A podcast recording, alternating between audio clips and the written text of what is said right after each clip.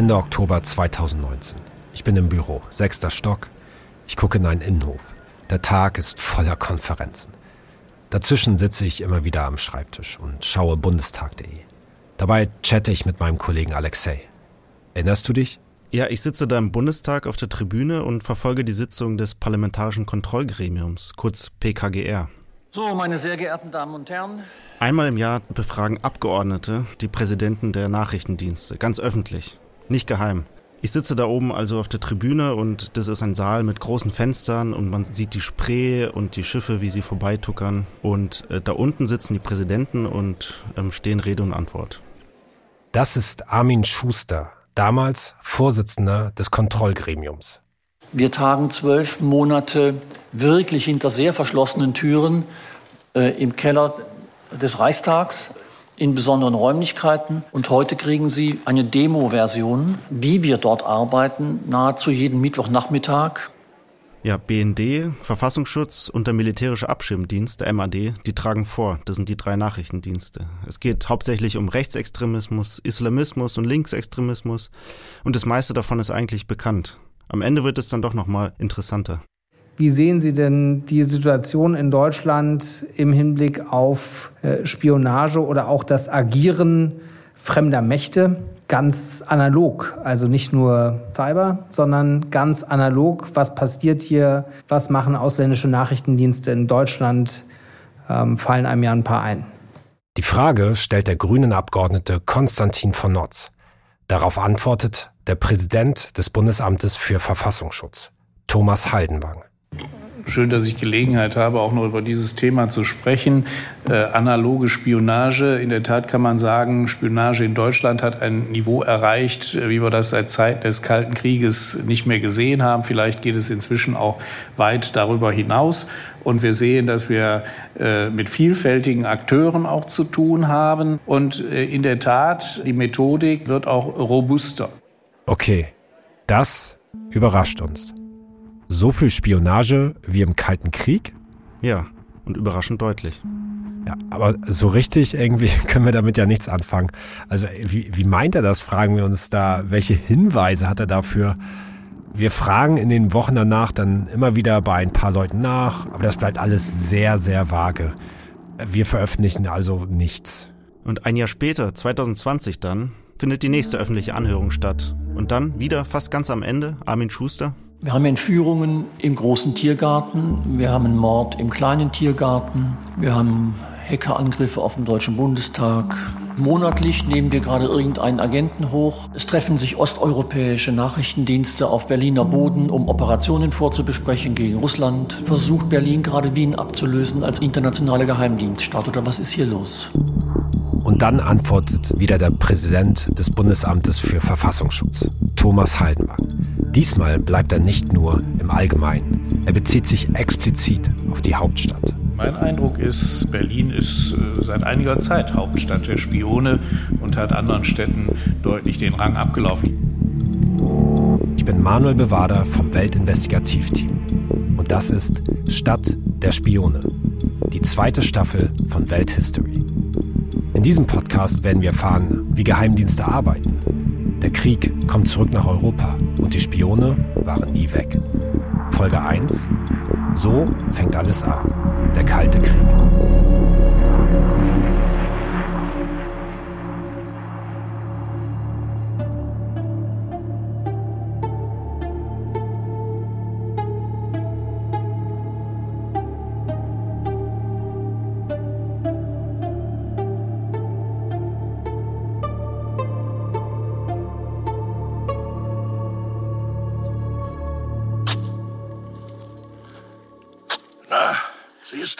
Kabel geht nach drüben in den Schacht. Und hier, hier, hier ist ein Unterschacht. Ja.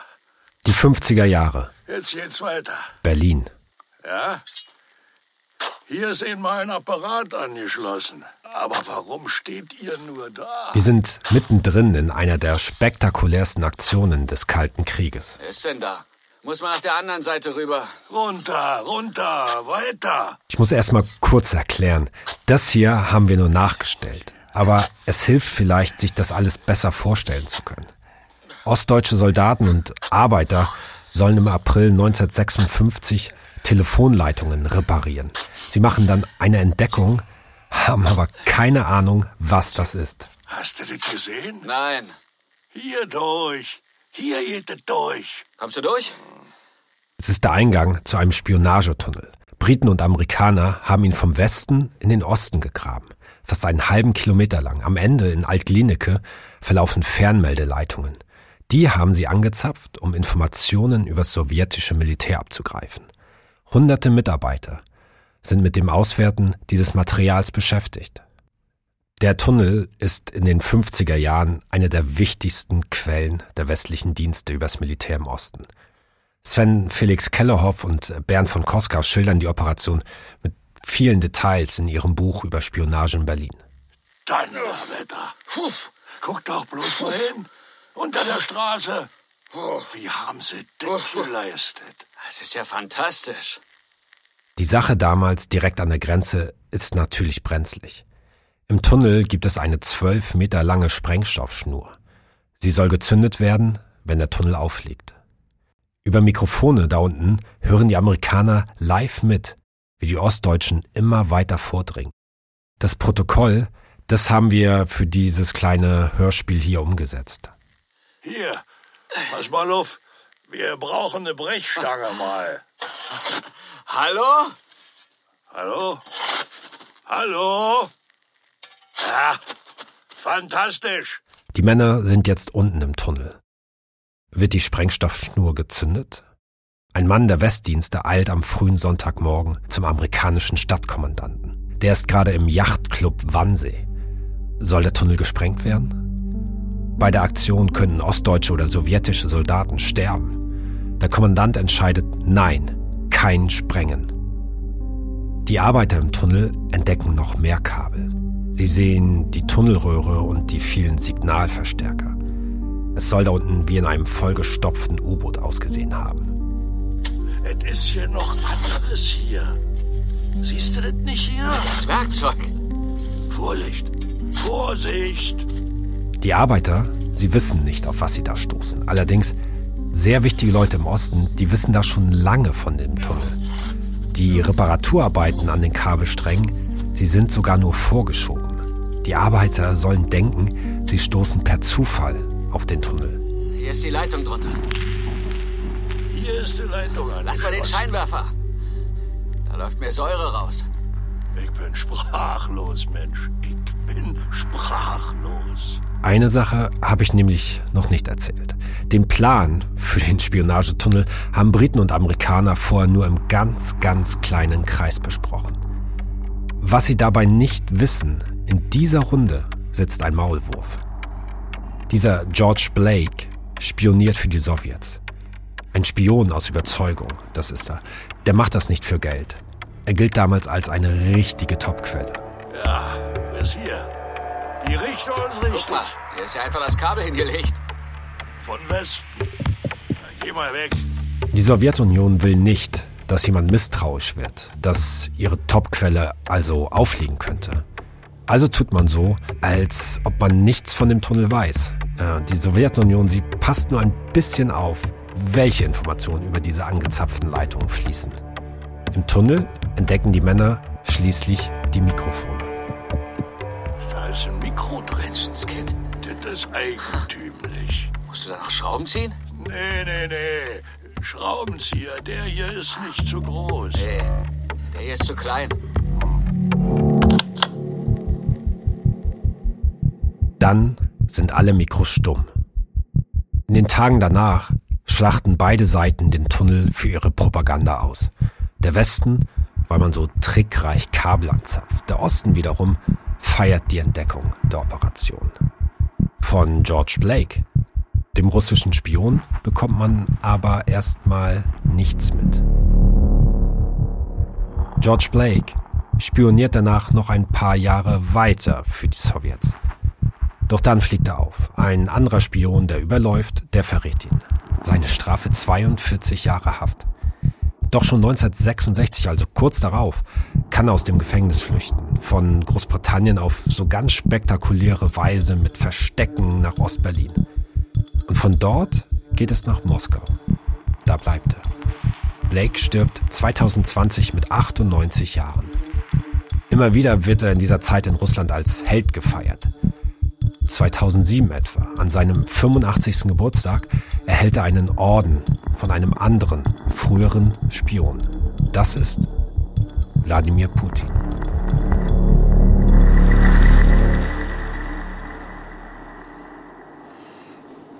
Na sag mal, hier ist Taschenlampe.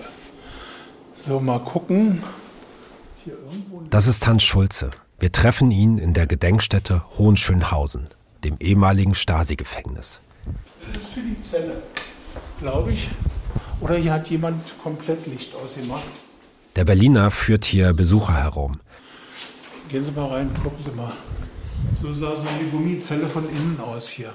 Er zeigt ihnen etwa diese Gummizelle im Keller. Bei der Stasi hießen diese Folterquadratmeter übrigens Beruhigungs-Verwahrungsraum. Man sieht nichts. Jedes Geräusch ist maximal gedämpft. Der Raum ist schallisoliert. Hier wurden Leute reingebracht, die Klappe draußen wurde zugemacht, Licht aus. Äh, also hier gab es auch in dieser Zeit noch dunkelhaft. Die Zelle ist hier, wie Sie sehen, komplett verkleidet mit sehr starkem Material. Auf dem Boden sollen wir so wie Turnmatten gelegen haben. Schulze weiß, wovon er spricht. In die Gummizelle musste er nicht, doch auch er saß im Knast der Stasi, diesem riesen Geheimdienstapparat der DDR. Ende der 80er Jahre gab es wohl 90.000 vollbezahlte Stasi-Mitarbeiter. Ein Staat im Staate, streng geformt nach sowjetischem Modell.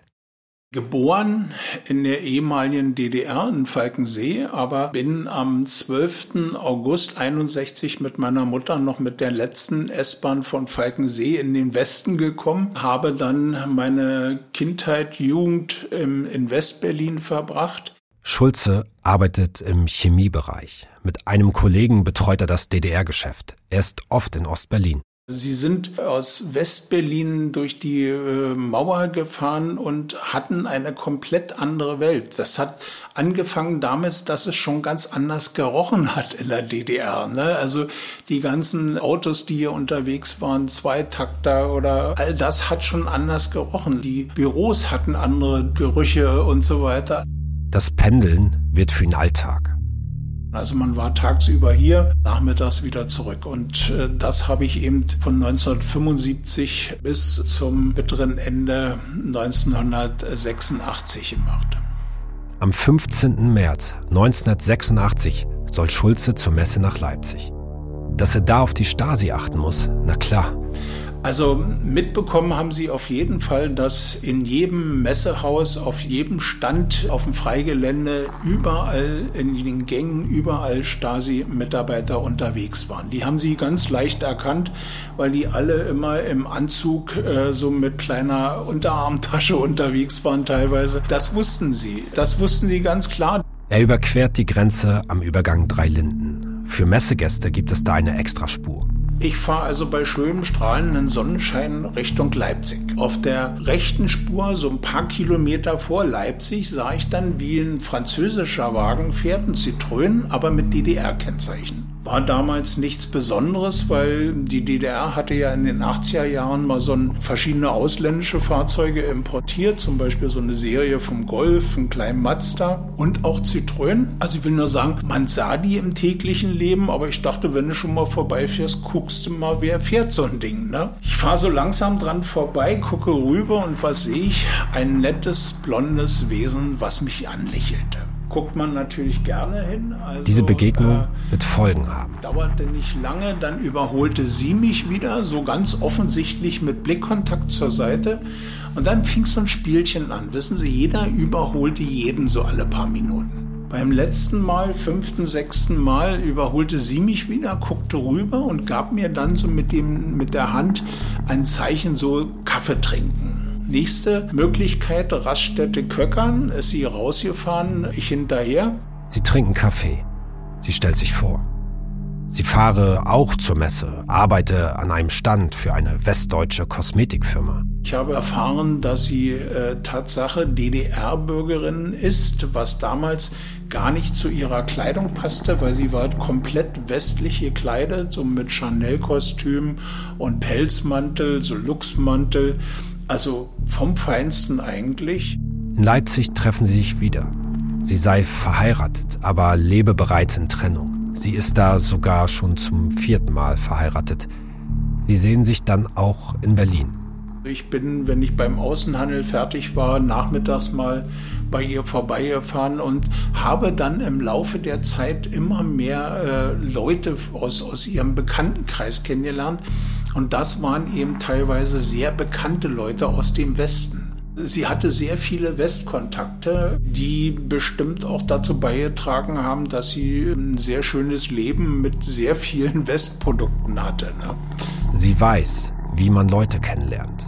Auch nachher im Umgang mit meinen Kollegen, die sie mal dann auch kennengelernt hat, da ging es immer nur darum, Kontakte zu machen, Kontakte, äh, Visitenkarten einzusammeln. Und sie hat diese Thema Kontakte sehr gut ausgebaut, muss man wirklich sagen. Er ist damals ziemlich verschossen. Man war schon so ein bisschen angetan, weil, wie gesagt, sie sah wirklich gut aus, fand ich. Sie tolle Persönlichkeit, tolle Figur, was will man da sagen? Und sie war eben sehr offen, die einen sofort angesprochen hat. Wissen Sie, ähm, äh, äh, ich sage immer, das ist, war eine Person, die hätten sie irgendwo hinstellen können und innerhalb von zehn Minuten hätte die so ein Pulk an Leuten um sich rumgeschaut. Das war wie so eine magische Anziehung gewesen.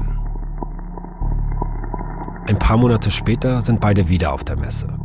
Wie aus dem Nichts kommt sie mit der Stasi, erinnert sich Schulze. Sie habe mit denen gesprochen, gesagt, sie wisse, dass ihr Ehemann in Prag getarnt unterwegs sei, in Wahrheit aber hauptamtlich eben bei der Stasi sei. Das alles stehe in einem Brief, der bei einem Anwalt in West-Berlin liege. Das sei ihr Druckmittel, damit die Stasi die Füße stillhalte. Tatsächlich ist der Brief aber noch gar nicht abgeschickt. Die Geschichte beunruhigt Schulze. Ich habe ihr gesagt, du, ich sehe das schon bildlich vor mir. Wenn ich nächstes Mal an die Grenze komme, wird da jemand stehen, sagen, herzlich willkommen, Herr Schulze, in der DDR. Sie verkauft ihr Haus. Das Geld gibt sie Schulze mit. Was weg ist, ist weg. Er erinnert sich, sie habe gesagt, er werde als Westberliner ja ohnehin nicht kontrolliert. Er könne bei der Ausreise ja wieder die Messespur nutzen und so. Ideal, meint sie. Sie gibt Schulze jetzt auch den Brief mit. Dann fährt er zur Grenze. Er merkt schnell, hier stimmt was nicht. Der Grenzbeamte kommt mit seinem Pass zurück, geht an einem Offizier vorbei, klopft diesem mit dem Pass zweimal auf den Oberschenkel. Die Zöllner suchen und sie finden sehr schnell natürlich das Geld.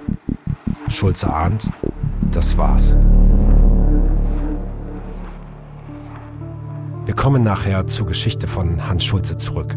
Wir werden sehen, dass er mit seinem schlechten Gefühl recht behalten wird, wie er zu einem Spielball wird, ein Spielball im großen Konflikt der politischen Blöcke.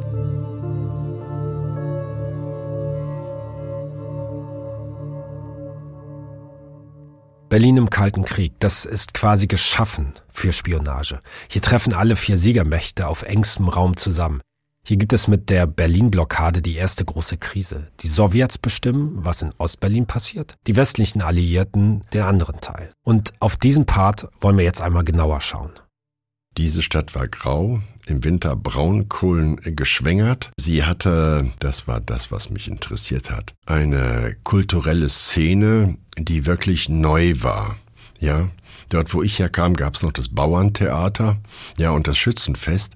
Und West-Berlin war da deutlich anders. Das strahlte ziemlich tief in mein Gemüt. Hier wollte ich bleiben. Es gab hier Musik, Theater, Kultur. Der politische Raum war unglaublich spannend. Das ist Helmut Müller-Enbergs. Er kommt in den 80er Jahren aus Westfalen nach Berlin für einen Job an der Freien Universität. Mittlerweile ist er Chef der Berliner Spionageabwehr. Also nicht beim Bundesamt, sondern bei einem der Verfassungsschutzämter der Länder. Wenn wir uns einem umfassenden Projekt wie diesem Podcast nähern, dann machen wir das eigentlich immer im Team. Jeder hat so sein Spezialgebiet, seine Kontakte. Kollegen von mir kennen Müller-Enberg schon länger. Ihr werdet in diesem Podcast noch ein paar Mal von ihm hören. Jetzt geht es erstmal um Grundsätzliches. Amerikaner, Briten, Franzosen. Was haben damals denn da überhaupt noch die deutschen Verfassungsschützer zu sagen gehabt? Dazu Müller-Enbergs? Es war eine Besatzungszone. Und was Sicherheit betrifft, waren die Alliierten, die drei westlichen Alliierten, relevant. Sie bestimmten. Und gerade auf dem nachrichtendienstlichen Sektor hatten die eine Monopolstellung. Wer immer in Berlin hier Turnübungen machte für Westberlin und Deutschland, brauchte die Zustimmung der Alliierten. Die Deutschen sind quasi Befehlsempfänger. Vielleicht auch besser so. Aus dem Kalten Krieg bleibt eine Blamage nämlich besonders hängen. 1954 setzt sich ausgerechnet der damalige Präsident des Bundesamtes für Verfassungsschutz in die DDR ab. Also der Verfassungsschutz hat wöchentlich von 1990 mit jedem westlichen alliierten Nachrichtendienst konferiert, um mal ein möglichst neutrales Wort zu gebrauchen.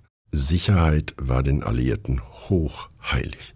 Hier fiel keine staatlich gewollte Schippe um, ohne dass die Alliierten nicht vorher wussten, dass es eine Schippe gibt und die fallen kann. Die Alliierten wissen ganz gut, was in Berlin so vor sich geht. Zum Teil durch Spione, die eben durch die Stadt ziehen, sich umhören, umschauen. Es liegt aber auch an einem besonderen Ort, den man noch heute besuchen kann.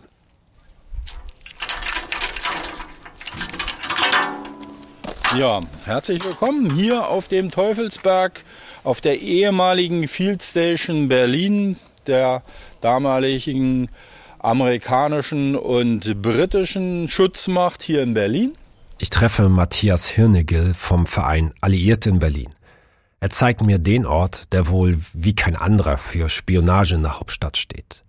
120 Meter hoch ist der Berg. Darauf überall Gebäude, die langsam verwittern. Weithin sichtbar, auch heute noch, die großen weißen Kugeln, die sogenannten Radome. Wir gehen über das Gelände, Touristen laufen durch die Gebäude. Auf der Field Station hat man früher die Leute nur gesehen, wenn sie zur Arbeit gegangen sind, wenn sie von der Arbeit nach Hause gefahren sind oder wenn sie in die Kantine gegangen sind. Sonst hat man auf dem Gelände kaum jemand gesehen, weil sich alles innerhalb der Gebäude abgespielt hat. Seit Anfang der 70er Jahre horchen Amerikaner und Briten von dort oben. Eine Kooperation, die auch von Konkurrenz geprägt ist. Und man muss sich auch vorstellen, dass die Amerikaner die ersten waren, die hier oben auf dem Teufelsberg gelauscht haben. Die Amerikaner haben natürlich die Briten fragen müssen, weil wir uns ja jetzt im ehemaligen britischen Sektor befinden. Und die Briten waren zu der Zeit noch nicht so weit und hatten die Möglichkeiten scheinbar noch nicht so wirklich erkannt. Von hier oben können die US-Agenten der NSA den Funk- und Fernmeldeverkehr im Osten nahezu perfekt überwachen. Antennen fangen die Signale ab. Sie sind unter großen weißen Kugeln versteckt. Und nachdem die Amerikaner die ersten Erfolge zu verzeichnen hatten, sind natürlich auch ganz schnell die Briten auf die Idee gekommen ja, und haben den Amerikanern eigentlich ganz klar gemacht, hört zu Leute, wenn ihr weiter in unserem Sektor arbeiten und abhören wollt, dann müsst ihr uns schon mitspielen lassen. Und so begann dann der Aufbau der eigentlichen Field Station mit den separaten Gebäuden für die Briten und für die Amerikaner. 1992 ist Schluss für die Station auf dem Teufelsberg. Details, was da oben gemacht wurde, die sind heute immer noch geheim. Warum? Experten sagen uns, weil mit ähnlichen Methoden wohl auch heute noch woanders gearbeitet wird. Einen außergewöhnlichen Einblick gibt es aber. Nein, viel verändert hat sich nicht. Also die große Antenne dort ist weg und auch so eine Kugel. Das ist die Stimme von Colonel Carol Hemphill. Sie war die letzte US-Kommandantin auf dem Teufelsberg. 1997 kommt sie zurück für einen Besuch mit dem damaligen Direktor des Berliner Alliiertenmuseums. Als die Gruppe in die Räume tritt, erschrickt die einstige Chefin. Jetzt ist alles leer, total karg. Sie kennt das anders, überall Technik eigentlich, überall Menschen, alle Bereiche top secret, abgedunkelt und manchmal sogar noch geheimer klassifiziert. Die Arbeit da oben auf dem Berg, das war nicht nur viel, was die Leute zu tun hatten, sondern sie waren auch offenbar ziemlich erfolgreich und wurden auch dafür ausgezeichnet. Also wenn man essen wollte, dann ist man hier lang gegangen und hier ging es zu meinem Arbeitsplatz. Und genau hier hatten wir auch so ein paar Dinge ausgestellt, zum Beispiel eine Trophäe der US-Sicherheitscommunity. Die wurde so einmal im Jahr vergeben, immer an die Einheit, die großartige Arbeit geleistet hat. Naja, und wir haben sie zweimal bekommen. Allein für die Amerikaner arbeiten hier etwa 1000 Mitarbeiter, Techniker, aber eben auch Linguisten, die das alles übersetzen, was man abfängt. Im Dreischichtbetrieb, 365 Tage im Jahr. Genau, und hier wurde aufgenommen. Das war dann so, da ist manchmal stundenlang überhaupt nichts passiert und dann pff, hektisches Treiben. Das war ja so, dass wir immer im Schichtdienst gearbeitet haben. Das heißt, wenn dann wirklich was Wichtiges passiert ist, also da musste man die Mitarbeiter wirklich dazu zwingen, jetzt Feierabend zu machen. Was die Leute da oben abhören, dazu sagt dann aber auch sie leider kaum etwas. Geheim, schon wieder. Ja, die Länder des Warschauer Paktes, viel mehr kann der damalige Museumsdirektor der Amerikanerin aber nicht entlocken.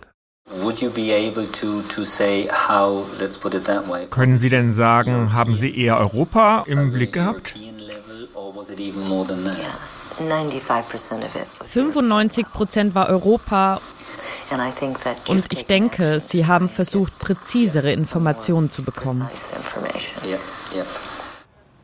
Auf dem Teufelsberg neigt sich meine Tour jetzt dem Ende zu. Wir kommen oben auf der Plattform an. Der Ausblick ist wirklich der Wahnsinn. Man kann bis ans andere Ende der Stadt schauen, bis zu den Müggelbergen da drüben. Und von hier oben konnte man früher sogar wohl die Panzer der Sowjets sehen. Silvester haben die Alliierten auch hier oben gefeiert und wahrscheinlich hatten sie den besten Blick aufs Berliner Feuerwerk. Ich stehe jetzt da, wo früher die Antennen waren, in einem der weißen Radome. Voller Löcher jetzt. Das Material, wenn man das so anfasst, fühlt sich wie LKW-Plane an. Ein bisschen fester vielleicht noch. Okay. Ja, es müssten Glasfaser, äh, ja, Glasfasergemisch sein. Ja. Schon recht widerstandsfähig. Recht widerstandsfähig, ja. Soll wohl gegen irgendwelche Strahlung von außen nach dem Motto, ähm, was ist denn da für ein Radargerät drin? Also es ist nicht möglich zu durchleuchten.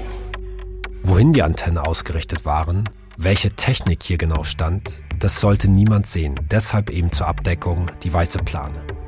Heute ist sie schlichtweg deshalb noch da, weil die Demontage zu teuer geworden wäre. Und doch, alle Geheimnisse waren eben auch hier oben nicht geschützt. Es gab einen Spion, auch hier. James Hall ist sein Name. Von 1982 an gibt der Mann Informationen an die Sowjets weiter.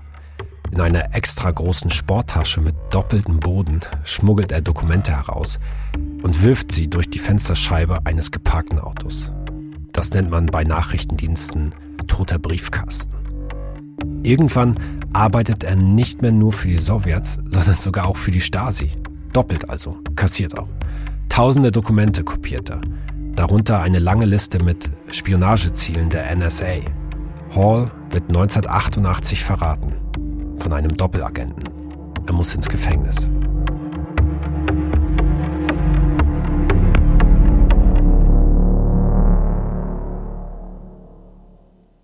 Wir kommen zurück zu Hans Schulze, dem Westberliner, der sich in Ostberlin verliebt, der jetzt mit einem Batzen Geld und einem brisanten Brief zurück in den Westen will. Dem an der Grenze dann aber schnell klar wird, das geht hier nicht gut aus. Zuerst finden die Grenzbeamten das Geld. Hatte ich auch nicht versteckt, sondern ganz offen Innentasche vom Sakko. Hat die aber gar nicht interessiert erstmal. Die haben gesagt, ja, muss der Zoll machen. Dann habe ich es noch nachts ein paar Mal beim Zoll erklärt, eine vorgefertigte Geschichte, weil ich hatte ihr gesagt, äh, wenn was passiert, ich sage die Wahrheit, ist dein Geld, hat man mit in Leipzig, habe ich vergessen rauszupacken, können Sie mir nicht den Kopf abreißen. Irgendwann ist Schulze aber kein Fall mehr für den Zoll. Ja, und dann so wie im besten Krimi, so zwölf, halb eins, eins äh, in der Nacht ging die Tür auf beim Zoll, standen zwei Herren in schwarzer Lederjacke im Zimmer, sagten dann zu den Zollbeamten, so Jungs, hat sich für euch erledigt, machen wir. Da wusste ich, jetzt wird's ein bisschen härter.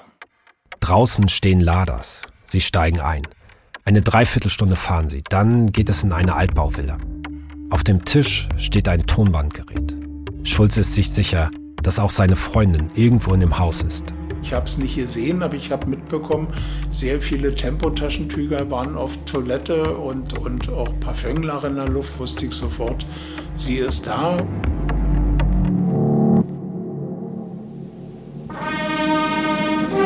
Es gibt Filmaufnahmen von dem Verhör. Beim Bundesarchiv im Internet in der sogenannten Stasi-Mediathek. Es war Lehrmaterial für angehende Stasi-Spione. Sie sollten lernen, wie man erkennt, was eine Person tatsächlich im Schilde führt. Die Klärung der Frage, wer ist wer im IM-Bestand, ist insbesondere unter Beachtung der verstärkten Bemühungen des Feindes, in die Konspiration des MFS einzudringen, ein zwingendes Erfordernis. In dem Film werden so biografische Eckdaten genannt und die stimmen mit der Bekannten von Schulze überein. Sie kommt in dem Film alles andere als gut weg. Bilder aus Tanzlokalen werden eingeblendet, Dollarnoten, leicht bekleidete Frauen. Stets gepflegt und sehr modern gekleidet, verfehlte ihr attraktives Äußeres dabei seine Wirkung nicht. Ihr vierter Ehemann trennte sich von ihr und reichte die Scheidung ein. Eva hatte den Ende Februar, Anfang März 1986 kennengelernt, den Kontakt kurzfristig ausgebaut und zielstrebig eine enge Intimbeziehung hergestellt mit der Absicht, ihr weiteres Leben gemeinsam mit ihm in Westberlin bzw. in der BRD zu gestalten. Dann folgen die Szenen aus der Villa, von der Befragung, heimlich aufgenommen. Zuerst spricht sie. Danach sieht man Schulze am Tisch sitzen. Schulze wehrt sich zunächst. Naja, was haben Sie denn noch schon alles rübergenommen? Gar nicht weiter. Inwiefern meinen Sie jetzt äh, rübergenommen? Nicht? Nee. Nee, äh, gut, ich habe mir mal eine Flasche Sekt geschenkt oder sowas, also wenn Sie das meinen. Ja, das meinte ich eigentlich nicht, eine Flasche Sekt. Irgendwann aber bricht Schulze ein. Für mich ist da eine Welt zusammengebrochen. Äh, Sie können sich vorstellen, äh, wie das ist. Äh, Sie haben noch nicht alles erzählt und, und überlegen jetzt fieberhaft, wie komme ich hier aus dieser Nummer raus. Und ich habe dann einfach gedacht, nee, hier kommst du so nicht raus, du musst das erzählen, weil ich dachte, das ist viel besser für mich. Am nächsten Tag werden Schulze und seine Bekannte ins Gefängnis nach Hohenschönhausen gebracht. Er bekommt sie wieder nicht zu Gesicht. Er hört aber das Klicken ihrer Absätze, riecht ihr Parfum. Dann wird ihm der Haftbefehl mit dem möglichen Strafmaß verkündet. Spionage. Acht bis 15 Jahre macht das. Wenn man so so einen Haftgrund Spionage erstmal hört, da bricht alles zusammen mit acht Jahren vor Augen, aber wie gesagt, ich war eigentlich immer frohen Mutes, weil ich gesagt habe, irgendwann werden die erkennen, dass ich damit nichts zu tun habe und dann komme ich wieder raus. Neun Monate später wird es aber noch mal schlimmer. Er sitzt wieder bei seinem Vernehmer. So, Herr Schulze, ich muss Ihnen heute offiziell was mitteilen. Ich dachte, super, jetzt bin ich fertig, jetzt komme ich langsam nach Hause. Da sagt er zu mir, ich muss Ihnen mitteilen, wir werden die Anklage erweitern. Und zwar werden wir zusätzlich anklagen, erstens Verrat von Staatsgeheimnissen, macht nochmal 8 bis 15 Jahre. Zweitens staatsfeindlicher Menschenhandel, nochmal in der Kategorie. Und ich kann Ihnen sagen, an der Stelle bin ich auch nervlich hier aus dieser ganzen Geschichte ausgestiegen. Schulze weint jetzt.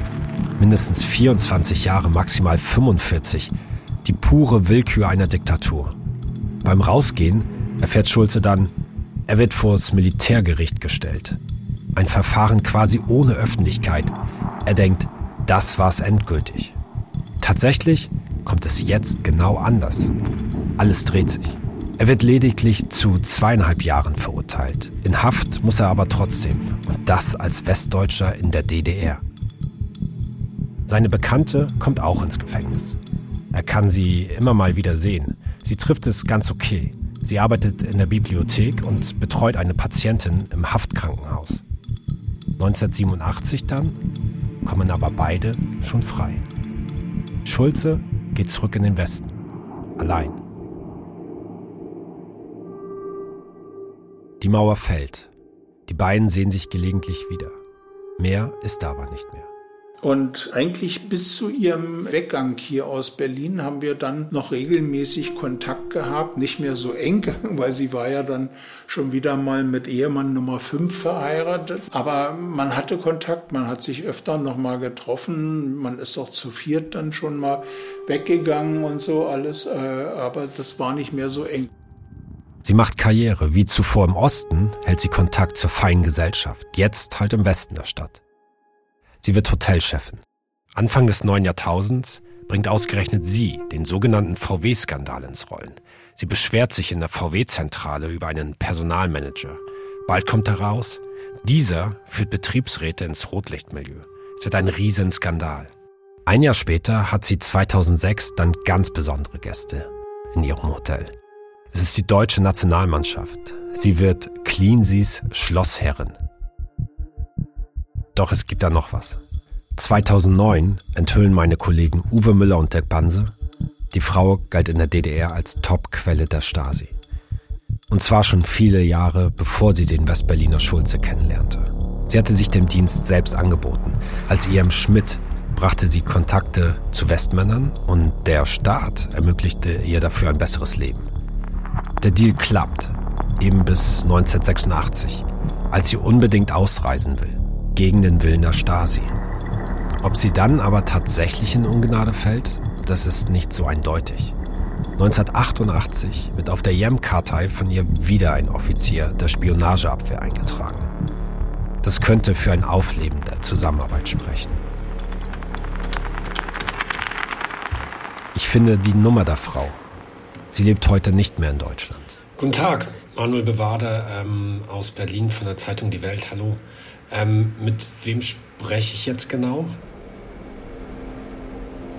Okay. Okay. Okay, also gut, also dann äh, sind, bin ich schon bei der richtigen gelandet. Ich will Ihnen nur einmal was sagen, damit Sie es einfach wissen, okay? Und dann, ähm, also wir machen, ähm, wir, wir erzählen ein paar Geschichten noch in einem Podcast und da wird es auch um Ihre Geschichte gehen. Sie ist alles andere als erfreut. Wir telefonieren ein paar Minuten, sie geht auf die Vorwürfe ein. Das sei alles schon so lange her, meint sie. Von den, aber von den Vorwürfen, also ich meine, presserechtlich, das, das, also das, das steht da ja, wonach, also das eine, sie für die Stasi gearbeitet haben. Ich meine, sie dann selbst Opfer wurden, haben sie nicht. Okay. Ja.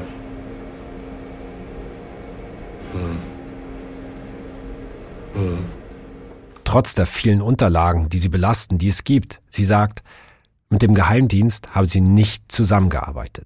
Also Sie haben, Sie sagen, Sie haben nichts mit der Stasi zu tun gehabt. Ja, Sie wollen nicht drüber reden. Ja. Aber was stimmt denn nicht an dem? Weil äh, Sie wollen nicht drüber reden. Okay. Okay, wenn Sie, wenn Sie, ja, Sie sagen jetzt, Sie haben niemandem geschadet, Sie haben niemandem Leid angetan. Deswegen, äh, es gibt halt, ja, können Sie mir dann ein paar Tipps geben, wie ich das besser recherchieren kann? Deswegen rufe ich ja an. Also mehr kann ich ja nicht machen als diese. Okay. Sie meint, alles sei geklärt. Aber ist es das wirklich? Es gab ja dann aber eben auch, das ist ja die Frage genau, was diese Dokumente sind, dass auch nach ihrer Zeit, als sie äh, selbst ins Gefängnis mussten, dass dann nochmal etwas von einem Führungsoffizier aufgetaucht ist, wo sich die Frage halt stellt, ob dort äh, nochmal äh, sie genutzt wurden. Das sei eine ganz besondere Situation gewesen, sagt sie. Man könne heute nicht nachvollziehen, unter welchem Druck man damals gesetzt worden sei. Dann danke ich Ihnen jedenfalls erstmal für äh, trotzdem fürs Abnehmen, für die Einordnung. Ja, und ich wünsche Ihnen auf jeden Fall gesundheitlich alles, alles Gute. Okay? Bis dahin. Tschüss. Und Schulze? Fühlt er sich verraten? Aber eigentlich kann ich sagen, nein, das war eine unglückliche Geschichte gewesen, eine unglückliche Zusammenkunft und ich hätte von Anfang bis Ende nicht gedacht, dass die so ausgeht. Was wahr war, was vorgespielt, Schulze weiß es nicht. Aus heutiger Sicht würde ich sagen, ich gehe nie wieder Kaffee trinken auf der Autobahn, aber äh, das war damals gar nicht die Frage. Also das war ja ganz normal gewesen. Das war Berlin im Kalten Krieg. In der nächsten Folge landen wir im Hier und Jetzt. Spione müssen gar nicht mehr in Berlin sitzen, um an Informationen zu gelangen. Und wir machen einen kleinen Versuch. Wie abhörsicher ist eigentlich der Bundestag?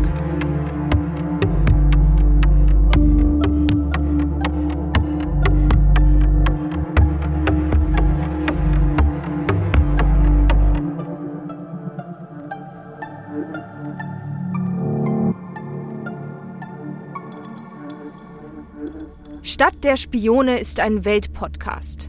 Von Manuel Bewader, Alexei Hock, Uwe Müller, Dirk Banse, Sven Felix Kellerhoff und Wolfgang Büscher. Produziert von den WakeWord Studios in München. Musik, Schnitt und Sound Johannes Hirt. Redaktion WakeWord Heiko Beer. Redaktion Welt Antonia Beckermann. Produzent Ruben Schulze-Fröhlich. WakeWord Studios.